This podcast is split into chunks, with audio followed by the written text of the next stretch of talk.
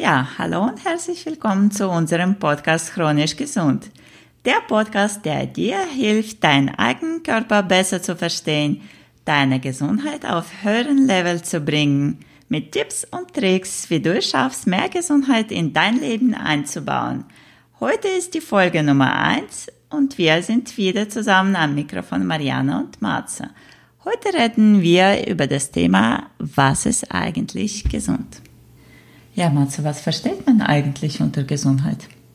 Ja, Mariana, laut Definition der Weltgesundheitsorganisation ist Gesundheit ein Zustand des vollständigen körperlichen, geistigen und sozialen Wohlergehens und nicht nur das Fehlen von Krankheiten.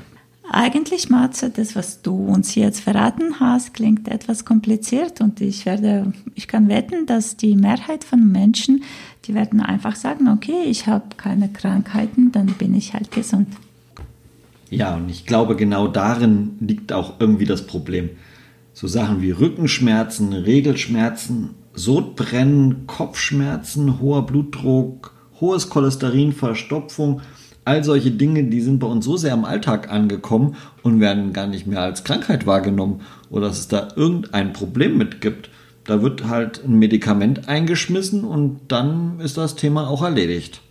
Eigentlich, Matze, das, was du uns jetzt verraten hast, klingt etwas kompliziert und ich werde, ich kann wetten, dass die Mehrheit von Menschen, die werden einfach sagen, okay, ich habe keine Krankheiten, dann bin ich halt gesund. Ja, und ich glaube, genau darin liegt auch irgendwie das Problem. So Sachen wie Rückenschmerzen, Regelschmerzen, Sodbrennen, Kopfschmerzen, hoher Blutdruck, hohes Cholesterin, Verstopfung – all solche Dinge, die sind bei uns so sehr im Alltag angekommen und werden gar nicht mehr als Krankheit wahrgenommen oder dass es da irgendein Problem mit gibt. Da wird halt ein Medikament eingeschmissen und dann ist das Thema auch erledigt. Das stimmt, viele Sachen werden einfach akzeptiert, so wie du gesagt hast, zum Beispiel einfach bei Kopfschmerzen wird die Tablette reingeschmissen und man fragt sich gar nicht, warum, warum die Kopfschmerzen kommen, was die Ursache ist. Ich finde, Krankheiten, bitte mich nicht falsch verstehen, können manchmal ein gutes Zeichen sein. Das ist unser Signalsystem, Signalsystem von unserem Körper, was uns sagen will, dass Hallo, irgendwas ist ja nicht in Ordnung. Also unser Körper, der kann 70 Prozent seiner Gesundheit verlieren und erst dann meldet er sich und gibt irgendwelche Warnsignale. Das heißt, unterm Strich Rest 30% Gesundheit. Und das finde ich hier und da schon bedenklich. Heißt, äh, heißt das, dass viele Leute diese Signale einfach ignorieren? Ja, genau das würde ich damit sagen. Ich glaube, viele Leute ignorieren einfach diese Warnsignale, hören nicht mehr auf ihren Körper. Da wird dann Voltaren aufs Knie geschmiert, da wird eine Kopfschmerztablette eingeschmissen, da wird eine Nasenspray benutzt für eine Allergie und sie fühlen gar nicht in sich rein und ergründen auch gar nicht, wo das möglicherweise herkommt. Und wenn wir jetzt zum Beispiel die Kopfschmerzen nehmen, äh, was denkst du, was die Ursachen da sein können und wie wir die Menschen da unterstützen können? Was wären deine, sagen wir, fünf Tipps?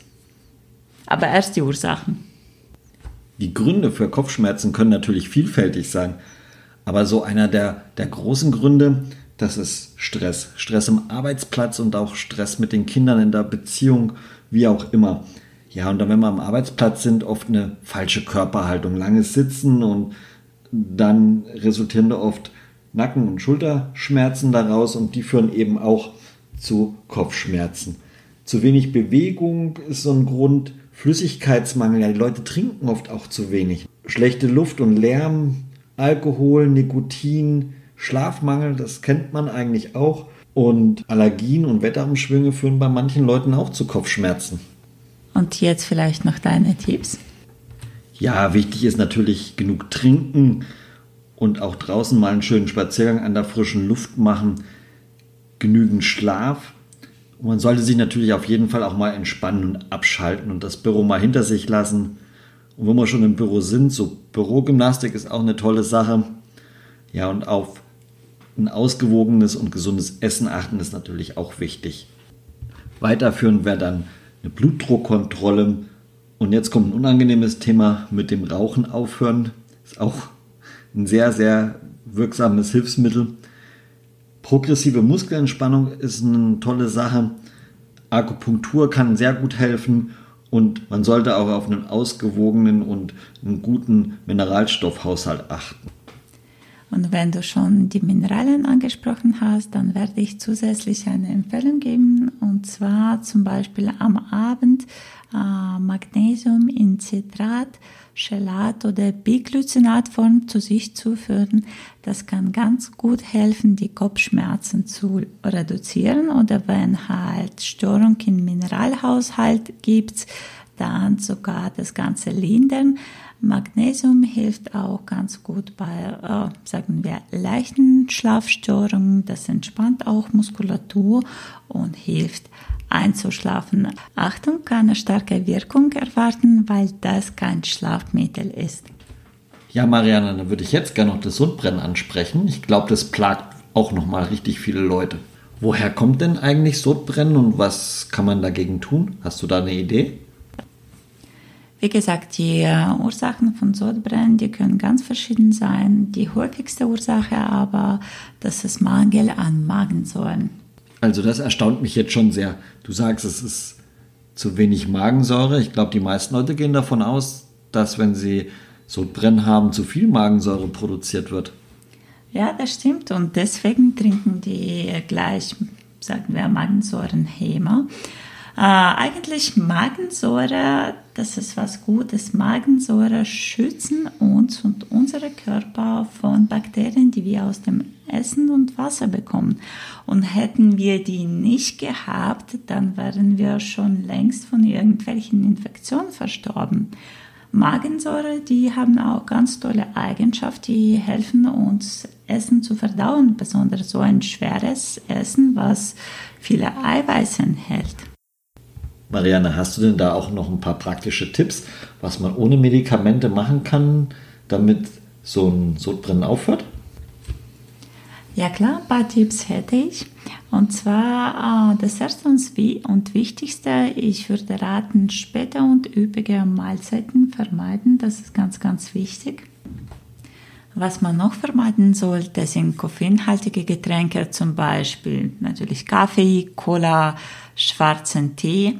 Äh, ich würde auch dazu empfehle ich Sprudel äh, wegzulassen und stattdessen stilles Wasser zu trinken. Als Quick Win zum Beispiel, wenn man Sodbrennen am Abend hat und nicht einschlafen kann, man kann auch Kopf etwas höher lagern. Das wird auch etwas helfen. Du hast gerade vorhin gesagt, spätes Essen vermeiden. Wie machen das denn Leute am besten im Schichtdienst? Ich stelle mir das problematisch vor. Ja, Matze, da hast du natürlich recht. Es gibt auch viele Leute, die bis ganz spät arbeiten und erst um 10 Uhr oder 11 Uhr abends nach Hause kommen, die auch äh, in Schichtdienst arbeiten. Äh, da können die natürlich das Essen nicht vermeiden, weil mit dem leeren Magen, das ist auch ganz schwierig einzuschlafen. Was die machen können, die können etwas Leichtes vor dem Schlafen essen und nicht viel Leichtes. Damit meine ich perfekt. Mm, dazu würden äh, gedünstete Gemüse passen, Stücken Fisch oder zum Beispiel Omelette. Das wird unser Magen nicht überlasten und die Leute dann haben was zum Essen gehabt und können ganz ruhig einschlafen. So, Mariana, jetzt hätte ich noch eine letzte Sache. Vielleicht kannst du für unsere Hörerin so von Frau zu Frau noch ein paar Tipps geben, wie man starke Regelschmerzen vermeiden kann. Äh, viele Frauen neigen dazu, wenn die starke Regelschmerzen haben, äh, gleich Tabletten zu nehmen.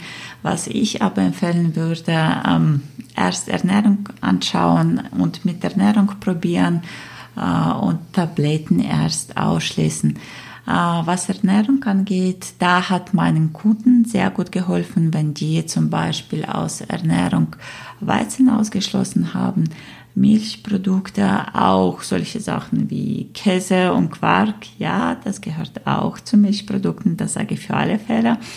Ähm, dazu gehört auch Zucker, klingt natürlich für vielen traurig, aber probiert einfach aus, einfach einen Monat lang kein Weizen, kein Zucker, keine Milchprodukte, kein Joghurt bitte, ich weiß, Joghurt, äh, das klingt so, dass Joghurt gesund ist, aber bitte das Ganze weglassen und dann werdet ihr schauen, wie, wie besser euer Zustand geworden ist. Einfach prüfen.